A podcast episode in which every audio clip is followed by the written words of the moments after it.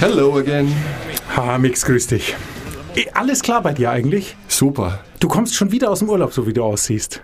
Nein, nein, ich, Ich, ich muss den Mix jetzt mal beschreiben. Der sitzt mir gegenüber, ist ganz leger angezogen, hat, ist braun, Ja. hat so einen leicht gräulichen Bart, was ihm wahnsinnig gut steht, hat eine schmissige Figur, hat, Ha- äh, Frisur, hat Haare, was ich eh Wahnsinn finde, und ähm, sitzt da und grinst mich frech an. Was möchtest du von mir? Überhaupt Ich nichts. möchte was vorlesen. du möchtest was vorlesen? Ja?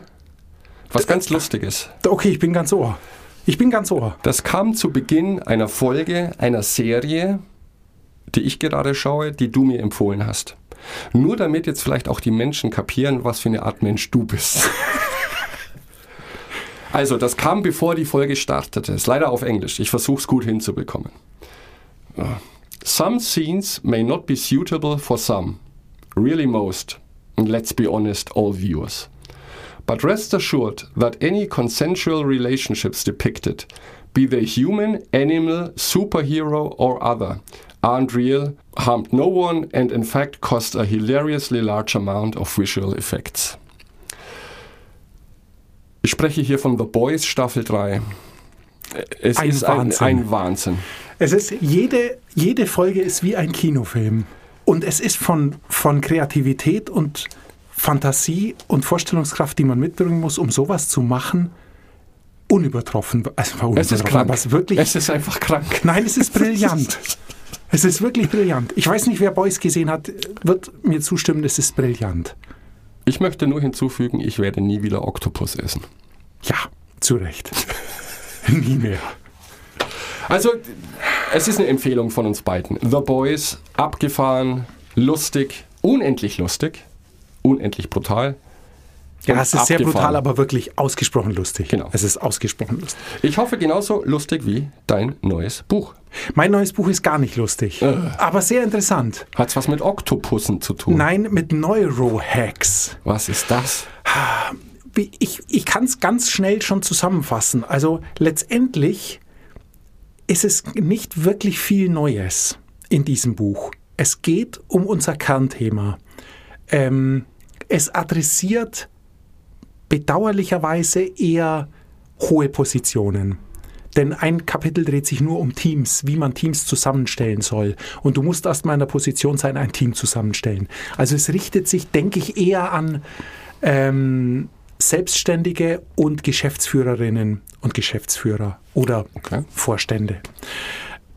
Es ist aber, und deshalb finde ich es unglaublich interessant, also wirklich, ich finde es nicht weglegbar interessant, wenn man angefangen hat, ähm, dass die ganzen Konzepte, über die wir schon lange sprechen, in äh, Beziehung setzen zu Gehirnforschung. Und ähm, was diesmal besonders ist an, an der Sendung, ich habe sie nicht allein gemacht, sondern mit meinem sehr guten Freund Markus, mit dem ich gestern den ganzen Tag im Zug saß. Ähm, wir haben das Buch in der Mitte auseinandergerissen, ein Schnick, Schnack, Schnuck auf eins, wo es übrigens nur Steinschere und Blatt gibt. Ah. Jeder, der mit dem Brunnen daherkommt, es gibt Ja, ja, okay. natürlich kein Brunnen, weil der Brunnen ja eine höhere Chance hat als die alle anderen Sachen. Deshalb, es gibt nur Steinschere, Blatt bei Ja, Schnick, Schnack, bin ich Schnuck. bei dir. Alles heißt ja andere- deshalb nicht Schnick, Schnack, Schnuck, Schneck, sondern Schnick, Schnack, Schnuck, Stein, Schere, Blatt. Wir sind Gentlemen, wir machen das so. Ich wollte es nur gesagt Ja. haben. Ähm, Neurohacks. Was besonders ist und die Messlatte schon verhältnismäßig hoch anlegt, sind die beiden Autoren. Die Autorin Friederike Fabricius und ihr Co-Autor Dr. Hans-Werner Hagemann. Ähm, ich habe das Buch gerade vor mir und möchte ein klein wenig ähm, Sätze raussuchen aus der Vita oder eben wie sie beschrieben wird im Buch. Friederike Fabricius ist Neurowissenschaftlerin, Keynote-Speaker und preisgekrönte Autorin. Sie arbeitet mit großen Unternehmen auf der ganzen Welt zum Thema Höchstleistung zusammen. Ähm, zu ihren Klienten zählen unter anderem Konzerne wie Google, Boston Consulting Group, Bayer, Volkswagen, Siemens, Inc., Bank, ähm, Ernest Young und Harvard Business Review. Ähm, sie ist berät die Bundesregierung zu Themen Digitalisierung, neue Technologien Oh, und künstliche. Intelligenz. Und äh, was ich sehr lustig finde, es endet dann damit, ähm, Friederike Fabricius spricht sechs Sprachen und hat fünf Kinder. Was ich unglaublich sympathisch fand. Diesen Satz fand ich ganz nett, weil das in Zusammenhang zu bringen, sechs Sprachen, fünf Kinder, also hat ja überhaupt nichts miteinander zu tun. Ich fand es trotzdem super Und gut. woher nimmt diese Frau die Zeit?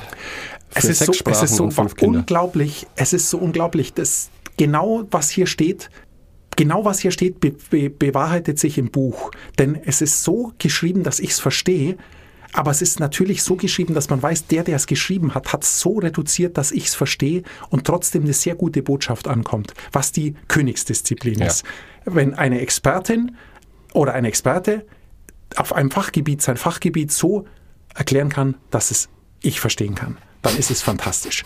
Dr. Hans Werner Hegemann ähm, ist geschäftsführender Partner der, und Gründer der Munich Leadership Group.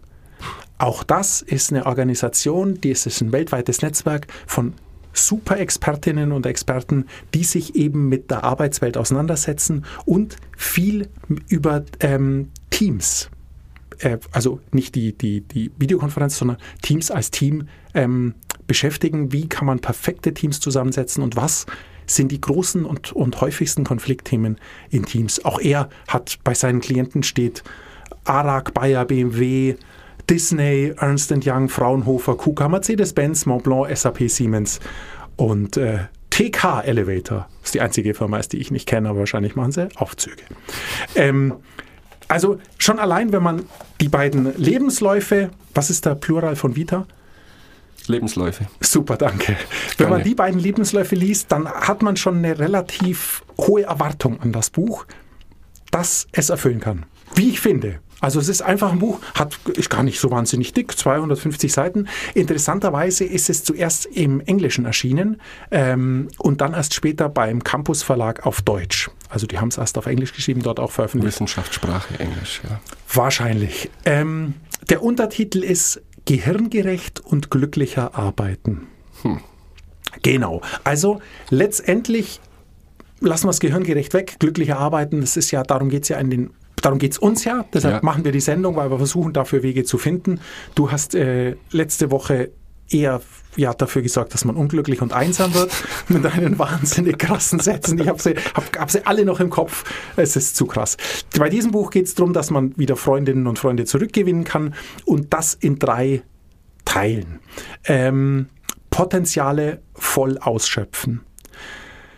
Also es ist schon sehr auf Leistung getrimmt, das muss ich vorweg Ja, sagen. Es ist du sehr hast auf Höchstleistungen vorher erwähnt. Genau, und natürlich, wenn man sich die Autorin und den Autor anschaut und deren Lebensläufe, dann ist relativ klar, dass die auf Höchstleistung getrimmt sind, weil du kannst sowas sonst nicht tun. Also es ist unmöglich. Das, was sie, ich habe ja nur das Auszüge, das sind, waren jetzt vier Sätze und das sind zweiseitige äh, Lebensläufe. Und es geht immer so weiter. Ich könnt, also es geht immer so weiter. Die haben, machen alles. Die, es ist wirklich ärgerlich manchmal. Potenziale voll ausschöpfen. Also aus dem, was man hat, das Maximum herausholen letztendlich. Eine Ah, Sache, die ich jetzt nicht so wahnsinnig anstrebe. Aber mein, es- es steht nur mal drin. Ähm, zweiter Teil, das Gehirn verändern. Also du merkst schon, es ist da, es ist ein kleiner Aufbau. Also du guckst erstmal, was du hast und wie kannst du da das Maximum rausholen. Und vielleicht ist noch eine Steigerung drin, wenn du Dinge veränderst. Da geht es aber sehr viel um Gewohnheiten und da, das Umjustieren von Gewohnheiten und in eine bessere Bahn lenken. Da müssen wir wahrscheinlich gar nicht so viel sagen dazu, weil das haben wir. Auf Gewohnheiten hat man schon sehr oft. Dritte Teil, und da kommt dann wahrscheinlich eher ähm, der Autor Hagemann ins Spiel, ähm, Dream Teams aufbauen. Wie der Titel schon sagt, alles zu Teams. Was ich vorwegnehmend super finde an dem Kapitel Dream Teams aufbauen, er fängt an mit den Fantastic Four, ähm, die ich schon mal liebe, was die Fantastic Four sind. Und da eine Sache völlig klar ist, die für jedes Team natürlich auch gilt. Bei den Fantastic Four, das sind ja ganz normale Superhelden, die aber natürlich in der mo- modernen Superhelden-Sage, wo es wegging von den Göttern zu den Superhelden hin, äh, was ja einfach nur eine Weiterführung ist in irgendeiner Form, der große Unterschied ist ja zwischen dem Superheld und dem Gott, dass ein Gott unfehlbar ist. Und ein Superheld, was jetzt, wo der Link zu Boys, die Ja. sind ja, das sind ja, die sind ja super fies und benutzen ihre Superkräfte ja, um Fieses zu tun, wozu der Mensch leider auch neigt. Und die Weiterführung des Gottes zum Superhelden ist eben, dass man beim Superhelden ihm ja einen Charakter gibt und ihn ja dadurch charmant macht, dass er auch Schwächen hat. Wenn du dich aber erinnerst, was die Fantastic Four so stark macht, ist eben genau, dass die Schwächen egal sind. Die versuchen nicht an ihren Schwächen rumzudoktern, sondern die sprechen mit ihr über ihre Schwächen und akzeptieren ihre Schwächen und nehmen sie als das hin, was sie sind, Schwächen, die man nun mal hat. Das tue ich auch. Aber ich weiß, ich weiß. Aber, und da unterscheidest du dich von den Fantastic Four, die haben halt auch Superkräfte Okay. und konzentrieren sich auf die Superkräfte und machen die größer und nicht, versuchen nicht die Schwächen auszugleichen, weil es würde nur Superkräfte kosten. Also die konzentrieren sich auf ihre Stärken, machen die besser und das Fantastische bei den Fantastic Four, darum heißen sie Fantastic Four, jeder hat eine andere Superkraft. Und somit ergibt es wahnsinnig viel Sinn. Weil dann, wenn man als Team arbeitet, bringt es nichts, wenn beide mit den Augen lasern können. Dann ist es gut, wenn einer fliegen kann und der andere kann lasern oder was auch immer. Weil mal muss man fliegen, mal muss man lasern. Ich gebe dir mal gute Lektüre mit. Das hat mein ganzes Leben geprägt, Schundliteratur. Es tut mir leid. Ja. Jeder sitzt da, wo er hingehört. Tut mir leid. Ähm, so viel zum Thema Teams. Ein sehr schönes Team. Ähm, einen, ich fange an. Potenziale voll ausschöpfen. Jetzt habe ich nämlich sonst den Faden verloren. Ich wollte noch irgendwas über die Fantastic Four sagen. Fällt dir schon noch ein. DC oder Marvel? Keine Ahnung. Ich weiß es auch nicht. Kacke, echt. Das schneiden wir raus. Ich sag, das ist von DC. Das ist von Marvel. Du guckst einfach, was es ist, bitte, und machst dann. Okay, super. Potenziale voll ausschöpfen beginnt gleich mit einer recht einfachen, aber sehr interessanten Erkenntnis aus dem Zusammenhang von Leistung, die wir bringen, und Erregungszustand, in dem wir sind. Was? Ja, versteh mich nicht falsch. Ich meine, also eher Aufgeregtheit, so eine Spannung, die man spürt. Okay. Man ist sich nicht ganz sicher, was da kommen wird und ist deshalb nervös in gewisser Weise. Und du kennst die Karl Friedrich Gauss Normverteilung, die Gaußsche Kurve Ja. oder Glocke oder wie auch immer man es nennt. Ich denke, jeder hat jetzt so ein Ding. Das ist einfach ein Hügel, der geht hoch und gleich geht es wieder runter. Und genauso ist jetzt ähm, nachgewiesen worden, verhält sich unser oder ist, ist unser Verhältnis aus Leistung und ähm, angeregt ist zu wenig. Deshalb ist schon es ein Erregungszustand in Ja. gewisser Form. Das heißt, wenn uns was überhaupt nicht tangiert, dann bringen wir auch keine Leistung. So geht, kommen wir in die Kurve rein. Jetzt kommt langsam ein klein wenig Nervosität, Zeitdruck, Mist, ich muss abliefern, ah, meine Konkurrenz ist sehr groß und dann steigt dein Leistungsniveau auch extrem an. Weil die, die Kurve macht ja, steigt erst langsam und wird dann sehr steil, wie die ansteigt. Und so ist es auch. Also mit jedem klein wenig mehr, ich sage ihm mal, Mini-Stress oder positiven Push, den du kriegst, wird deine Leistungskurve besser und erreicht dann einen Peak. Da ist dann das Verhältnis aus dem Druck, dem du ausgesetzt bist, und der Leistung, die daraus resultiert, perfekt. Das Problem ist, danach nimmt es genauso wieder ab, weil dann wird es einfach nur noch Stress. Und unter hohem Stress, wenn der Druck zu hoch wird, du also über das Maximum rauskommst, dann nimmt deine Leistung extrem rapide wieder ab. Und ist dann eh schon fast ganz unten, wenn die Kurve flacher wird. Dann bist du zu nichts mehr in der Weg. Und die Sache hat ein großes Problem, dass sich das natürlich nicht pauschal sagen lässt. Aber worauf die, äh, die, dieses Buch ein stößt oder ein mitnehmen möchte, ist, dass es sich lohnt, sehr viel Zeit zu investieren, um herauszufinden, was waren die Auslöser bei mir für eine Höchstleistung. Und zwar immer vor dem Hintergrund, dass es etwas war, was einem anfangs Angst gemacht hat, in irgendeiner Form. Irgendeine Art von Druck, Zeitdruck, Termindruck, Konkurrenzdruck, sowas. Und bis zu welchem Punkt man gemerkt hat, das tut mir gut, weil das Ergebnis wird wahnsinnig gut danach. Du merkst es manchmal selber. Du schreibst was oder machst was oder bereitest was vor und fühlst dich unwohl am Anfang und hast Ja. einfach einen Druck. Mist, ich muss diese Kacke fertig kriegen, das muss gut werden. Und manchmal gibt es so Momente, da passt der Druck genau zu dem, was dann rauskommt. Das wird einfach richtig gut. Und du wirst mit jedem Satz zuversichtlicher, dass du was ablieferst. Aber da ist ja jede Situation anders. Wie soll ich das irgendwie im Auge behalten, in welchen Situationen ich am besten funktioniere? Also ich, ich glaube, das ist so, ja, ein bisschen Druck Bei mir ist sicherlich auch eine gewisse Art von Interesse wichtig. Aber wie hoch hoch genug ist oder schon zu hoch, kann man das als Involvierter überhaupt? Weil das Letzte, was du machen möchtest, ist, wenn du merkst, so eine Situation kommt, du immensen Druck hast, aus dir selbst herauszugehen und zu notieren, was passiert da jetzt, sondern du hast ja gar keine Zeit dafür. Oder? Sagen wir mal so, ähm, die Dinge, denen wir ausgesetzt sind, oder nicht denen wir ausgesetzt sind, sondern die Aufgaben, die wir zu bewältigen haben, sind doch oft relativ ähnlich. Das ist richtig. Angenommen, du musst für die, die Stadträtin bei dir Reden schreiben. Mhm. Ähm, das musst du dann laufend machen. Und die müssen gut werden. Und zwar immer. Ähm, und dann merkst du, oh Gott, ich habe vergessen, wir haben heute Abend eine Eröffnung eines Autobahnabschnitts.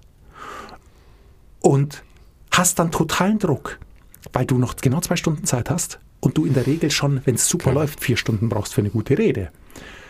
Und dann merkst du, okay, in zwei Stunden, ich mache eine kürzere Rede. Und die wird aber schlecht.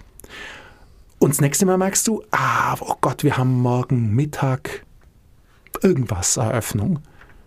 Jetzt wird's knapp. Ich weiß noch nicht mal, über was ich, wie ich einen guten Einstieg finde. Der muss witzig sein, aber nicht läpper, lächerlich und hast aber einen Druck und merkst dann nach zwei Stunden, wow, das ist ja richtig gut, was ich heute gemacht habe. Dann weißt du ganz genau, okay, ich sollte nicht vier Stunden vorher anfangen, sondern 24 Stunden vorher.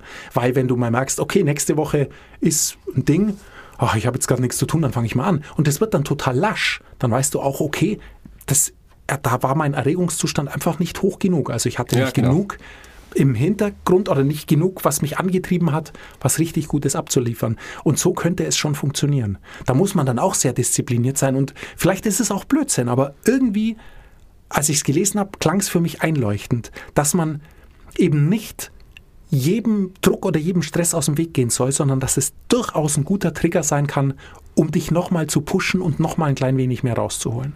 Und mal Hand aufs Herz, wenn wir, es ist Dienstag, Mittag, du hast deine Sendung nicht vorbereitet, hast dein Buch aber gelesen, hast dir Notizen gemacht, dann hast du richtig Druck, noch ein paar Sachen rauszusuchen, über die wir reden können. Und das wird dann manchmal, manchmal, hoffe ich, Ja. richtig gut, weil eben der Druck dann genau passt. Also das Verhältnis aus dem Druck, den du brauchst. Ich merke schon, du glaubst es mir nicht. Aber Doch, das glaube ich dir sehr wohl, weil wir auch generell schon zu der Erkenntnis gekommen sind, dass Deadlines zum Beispiel immer funktionieren, auch wenn sie künstlich. Also wenn ich jetzt wirklich keine Deadline habe, aber ich setze mir eine, dann hilft mir das, meine Arbeit fertig zu kriegen und ich weiß auch aus eigener Erfahrung, dass wenn da ein bisschen Druck da ist, ob der jetzt zeitlich ist oder jemand, der mir über die Schulter schaut. Ich meine, ich kenne das vom Sport, vom Musikmachen. So eine Bandprobe ist toll, aber da geht es um nichts. Aber wenn du dann vor Publikum stehst, bist du ganz anders fokussiert. Ich meine, Stress und Druck ist immer so ein negatives Wort, aber das ist Stress und Druck und da bist du fokussierter und es läuft meistens besser. Definitiv. Also man sollte sich dann auch in Situationen begeben, wo du eine gewisse Art von Druck hast, genau. um Arbeit fertig zu stellen. Weiß wahrscheinlich auch jeder aus eigener Erfahrung. Ja. Man darf es nur nicht übertreiben. Und das ist das Wichtige zu wissen. Man darf es nicht übertreiben, weil die Leistungskurve dann sehr krass Ja. abnimmt. Und auch das unter sehr großem Stress etwas zu tun, geht in der Regel schief. Das wissen wir. D'accord. Gehen wir ein klein wenig zurück, ähm, worum es wirklich geht. Sie beschreiben viele Dinge im Zusammenhang mit dem Gehirn und erklären erstmal das Gehirn. Und da habe ich dann einen schönen Link gefunden, der zwar schon in einem späteren Kapitel kommt, aber jetzt gut passt. Das Gehirn, schreiben die Autoren, das Autorenteam, besteht etwa aus einer Billion Nervenzellen. Die werden als Neuronen bezeichnet. Ich muss jetzt spicken, weil ich es natürlich nicht auswendig weiß. Das Interessante ist, diese Neuronen, wenn man sie sich bildlich vorstellen möchte, sehen aus wie ein Klecks. Vom Fleck in der Mitte streben winzige Tentakeln, die erst breit sind und dann, du kannst es dir vorstellen, oder? Erst so- Oktopus. Ach, du liebe Güte, oh Gott. Ja, ja. Ähm, genau. Farbklecks. So wie ein Farbklecks. Strebt dann so nach außen, ein bisschen wirr sieht's aus, aber so sieht's wohl aus. Und obwohl sich davon Unmengen, also eine Billion oder was sie geschrieben haben, ähm, von diesen Neuronen in unserem Gehirn tummeln, gibt es zwischen ihnen keine physische Verbindung. Die sind einzeln. Die kleinen Lücken, die es zwischen ihnen gibt, nennt man Synapsen. Okay. War mir auch neu. Ich kannte Ja, Synapsen, ja. wusste aber nicht, was es ist. Ja. Deshalb sind die Fachbegriffe gar nicht schlecht. Und natürlich müssen diese Kleckse in irgendeiner Form miteinander kommunizieren. Und um diese Lücken zu überbrücken, werden Botenstoffe eingesetzt. Die heißen Botenstoffe, weil sie eben so eine Verbindungsbrücke darstellen. Und die nennt man Neurotransmitter. Auch was, was man schon mal gehört hat. Ja. Also eben viele Fachbegriffe, aber sehr interessant, dass man die mal ein klein wenig zuordnen kann. Und jetzt kommt das Abgefahrenste. Stell dir vor, du musst, um von A nach B zu kommen, auf den Weg gehen, der geht erst geradeaus, dann geht er 90 Grad nach links und dann geht er nochmal geradeaus. Und damit umgehst du eine Wiese. Wenn du jetzt dir aber denkst, hey, wenn ich die, quer über die Wiese gehe, dann geht es doch viel schneller. Dann gehst du einmal über die Wiese und machst den ersten Pfad. Genau das machen die Neurotransmitter, wenn sie eine Verbindung herstellen zwischen zwei Klecksen. Ich bleibe jetzt beim Klecksbegriff, weil es sehr einfach ist und sehr bildlich vorstellbar. Jetzt, das ist, da stellt so eine neue Anforderung ans Gehirn dar. Zum Beispiel eine Vokabel lernen. Du gehst einmal den Weg. Wenn du jetzt zwei Wochen den Weg nicht mehr gehst, siehst du ihn nicht mehr. Ist wie das Gras einfach so, wie es war. Gehst du ihn aber jeden Tag, dann wird er irgendwann ein Trampelpfad.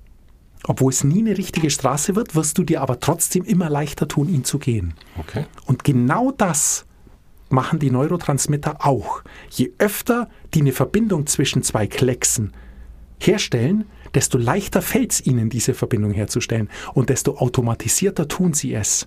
Das ist Lernen oder Gewohnheiten. Ja. Was ich sehr spannend finde, weil, und deshalb das schöne bildliche Beispiel mit, dem, mit der Wiese, selbst wenn da ein Trampelpfad ist, irgendwann siehst du ihn nicht mehr, weil das Gras wieder gewachsen ist. Nur, je öfter du vorher gegangen bist, desto länger dauert es natürlich auch, bis sich das Gras erholt und wieder wächst. Gehst du einmal drüber, steht es am nächsten Tag fast wieder Ja. gerade. Du musst dann wirklich schon eine Woche drüber gehen, bis du einen Trampelpfad siehst. Und genau so ist es wohl mit diesen Neurotransmittern. Okay. Was ich unglaublich interessant finde, und genau so Sachen geht es einfach weiter. Es geht das ganze Buch so weiter. Also ich kann jetzt einfach weiter Geschichten erzählen. Und das will ich aber gar nicht, weil man soll es ja lesen. Was mir nur auch nochmal, und da bremsen sie sich zum Glück ein klein wenig selbst ein, wir sind immer noch im ersten Kapitel, ähm, das Thema Ho Höchstleistung. Da bringen sie interessanterweise das Beispiel von Sean White. Weil ich Der alt bin, kenne ich den Snowboarder. Snowboarder. Genau, Ja, ja. der ist wahrscheinlich nicht mehr im Geschäft, weil der ist ja 40 jetzt oder 50, keine Ahnung. Sean White, der, der, der ist mir in Erinnerung geblieben als extrem, extrem cooler Snowboarder. Der hat einen Lockenkopf, ein kleiner, schmächtiger Typ eigentlich ähm, und war oder ist, ist oder war, ich kann es als war, weil ich lange nichts von ihm gehört habe, ein begnadeter und wirklich halsbrecherischer Snowboarder. Also das ist unglaublich. Das, was der geleistet hat am, für einen Snowboardsport, ist wahrscheinlich einzigartig. Und sie sagt aber, die meiste Zeit regeneriert Sean White oder macht ganz fein, feine, leichte Übungen. Aber Höchstleistung bringt er nur höchst selten. Denn Höchstleistung kann er nur ganz kurz bringen, wie wir alle. Und worauf die daraus wollen, ist, dass es erwiesen ist, eben jetzt auch durch neuronale Messungen, dass wir, wenn wir sozusagen unter Höchstspannung arbeiten, wirkliche Höchstleistung immer nur ganz kurze, mal eine halbe Stunde, mal eine Stunde, mal eineinhalb Stunden bringen können und dann absolut messbar ist, dass unser Level an, an ähm, Power, die wir haben, abnimmt. Das Gehirn wird wieder wird verwaschener, man lässt sich wieder leichter ablenken und, und, und. Und worauf sie unbedingt raus wollen, und auch das haben wir schon oft gesagt, ist, dass jeder Mensch für sich selbst rausfindet, wann diese Momente sind. Denn leider im Vergleich zum Sportler ist, wenn wir eine, eine normale Arbeit tun, hat es bei uns tatsächlich, ist es tagesformabhängig. Ja, definitiv. Ähm, wir hatten da in einer ganz frühen Sendung, das waren, glaube ich, die beiden Sprint-Typen, Google-Sprint-Typen, die haben ja gesagt, die Menschen haben der Forschung nach ähm, vormittags ihren Peak um 10 und abends nochmal um 8. Den abends 8 Peak habe ich nicht. Überhaupt nicht. Eher am Nachmittag nochmal. Ja. Da unterscheidet sich schon. Und was die jetzt sagen, und das ist jetzt auch schon mal ein ganz konkreter Hack, den ich äh, für die Woche habe, äh, weil es interessant ist, um rauszufinden, wann man den Höhepunkt hat, muss man sich einen ganz gezielten Plan zurechtlegen, um ähm, über eine Woche sich zu beobachten. Und das macht man am besten, indem man tatsächlich einen Timer alle 60 Minuten stellt. Du fängst um 8 an zu arbeiten und stellst dir einen Timer auf 9, um 9 stellst du dir auf 10, um 10 so weiter, Ja, okay. bis du abends aufhörst. Und das Einzige, was du machst, weil du wirst arbeiten und den Timer vergessen. Der klingelt dann und dann schaust du in dem absoluten Moment in dich rein und überlegst dir, wie hoch oder wie komplex ist, was ich tue und wie gut mache ich es gerade. Und schreibst dann einfach, was weiß ich, O für optimal, D für durchschnittlich, U für unterdurchschnittlich, was auch immer, wie man es möchte oder was man eben rausfinden möchte an Dingen. Und wenn du das eine Woche machst, dann wirst du definitiv ein Muster erkennen. Komplexe Arbeiten bin ich da am besten, Unterkomplexe bin ich da am besten. Weil es mir einfach, weil wenn du in deiner Peakzeit Unterkomplexes tust, wirst du auch das nicht so gut machen. Auch das sagen sie, was ich super praktisch spannend fand. Ja, stimme ich mit allem zu, vorausgesetzt, wir können selber entscheiden, wann wir welche Arbeiten erledigen. Das wird Das sich jetzt, ist, hat das, nicht jeder. es hat nicht jeder, es haben genau genommen ganz wenige. Ich Ja. habe es nicht. Also ich kann mir nicht raussuchen, wann ich was machen. Dazu ist, muss ich viel zu ähm, reagierend arbeiten und zu wenig agierend. Du Das- kannst doch sagen, dafür möchte ich mir jetzt keine Zeit nehmen. Weißt du was? Wenn das nächste Mal das Telefon klingelt und jemand anruft, hebe ich ab, sag sie, ich kann mir, möchte mir jetzt eigentlich keine Zeit für Sie wiederhören und leg auf. Genau. Ja. Eine grandiose Idee. Vor allem könnten wir dann 24 Stunden am Tag senden, weil ich dann ja nichts mehr zu tun habe. Es wäre grandios. Ähm, das ist eben der kleine, die, der, die kleine Ecke an dem Buch, dass ich fürchte, dass das Autorenteam sich als Maßstab nimmt. Wobei ich aber schon auch glaube, dass die Arbeit, von der die beiden jetzt sprechen, und die Arbeit, die wir kennen aus unserer Realität, ist ja nicht am Fließband zum Beispiel zu arbeiten, wo die Arbeitsabläufe vorgegeben sind und sehr limitiert sind. Ich glaube, da hat mein Hoch oder mein Tief keinen so großen Einfluss. Ich werde wahrscheinlich ein bisschen langsamer, wenn ich müde bin, aber ich glaube nicht, dass die Qualität groß darunter leidet. Aber in Berufen, wo es vor allem ums Denken geht, irgendwas schaffen, erschaffen, da haben dann doch die meisten, die für diesen Jobs angestellt sind, eine gewisse Art von Freiheit zu entscheiden. Die müssen sicherlich dann auch acht Stunden am Tag arbeiten, aber haben in dieser Hinsicht mehr Freiheit. Und wenn die dann wissen und auch noch gut argumentieren können, du pass auf, um 10 Uhr gehe ich in keine Meetings, weil da bin ich in Topform, da schreibe ich die besten Reden, ähm, wird das in einer guten Welt sicherlich jeder verstehen und man wird es auf eine andere Zeit legen.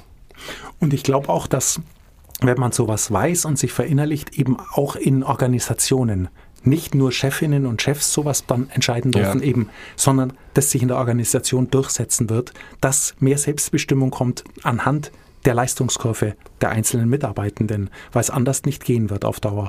Und eben, ich glaube, hier geht es schon sehr viel um die letzten paar Prozent Ja. um von gut sehr gut zu, aus gut sehr gut zu machen. Und da müssen eben viele Faktoren stimmen. Und ich bin absolut überzeugt, weil ich es von mir selbst kenne und ich glaube, jeder kennt es von sich. Es gibt einfach Tageszeiten, da ist man am besten in Form. Und die zu verschwenden mit was, was nicht sein muss, ist das Dümmste, was man tun Ja. kann. Was ich super angenehm finde, weil ja es immer heißt, man soll gar nichts machen, eat the frog first, das sagen die nicht. Ja. Die sagen zum Beispiel, man kommt erstmal ins Büro, macht sich einen Kaffee, guckt sich seine Mails durch, spricht mit Kollegen. Und dann ja. um 10 kann man zum Beispiel sagen, Leute, eineinhalb Stunden, ich bin raus. Jetzt mache Okay. ich das. So funktioniert es nämlich, weil sonst bin ich mir sicher, haben wir auch schon gesprochen, eat the frog first, das wird nicht funktionieren, weil du musst kurz wissen, was war seit gestern Nachmittag oder wann du das letzte Mal Mails gelesen hast. Das knabbert zu sehr an deinem Hinterkopf, so cool ist niemand. Ja, ist, nicht, ist auch clever, weil es könnte potenziell eine Information eingetroffen sein, die das, was du jetzt vorhattest, komplett ad absurdum führen würde. Oder eine Zusatzinformation, Oder, ja, genau. die für dich super wichtig ist, Ja. was dir viel einfacher macht, was du zu tun hast. Genau. Deshalb bin ich absolut bei dir. Ähm, sowas wäre schlecht. Ich habe jetzt ähm, oh, Mix 29 Minuten 20. Schade. Sehr schade, weil ich will jetzt über Schlaf mit dir sprechen. Und ich Ach, weiß, schon wieder. Es nervt ein klein wenig. Klar, der Mensch ist immer produktiver, wenn er nur Gemüse und Salat isst und Obst und viel Wasser trinkt. Drei Liter, ja. am besten 30. Und wir müssen schlafen, immer exakt acht Stunden super Schlaf auf einer super Matratze. Ganz dunkel muss es sein und frische Luft. Ähm, ich will da niemand nerven, aber wir sprechen ja über Gehirnforschung.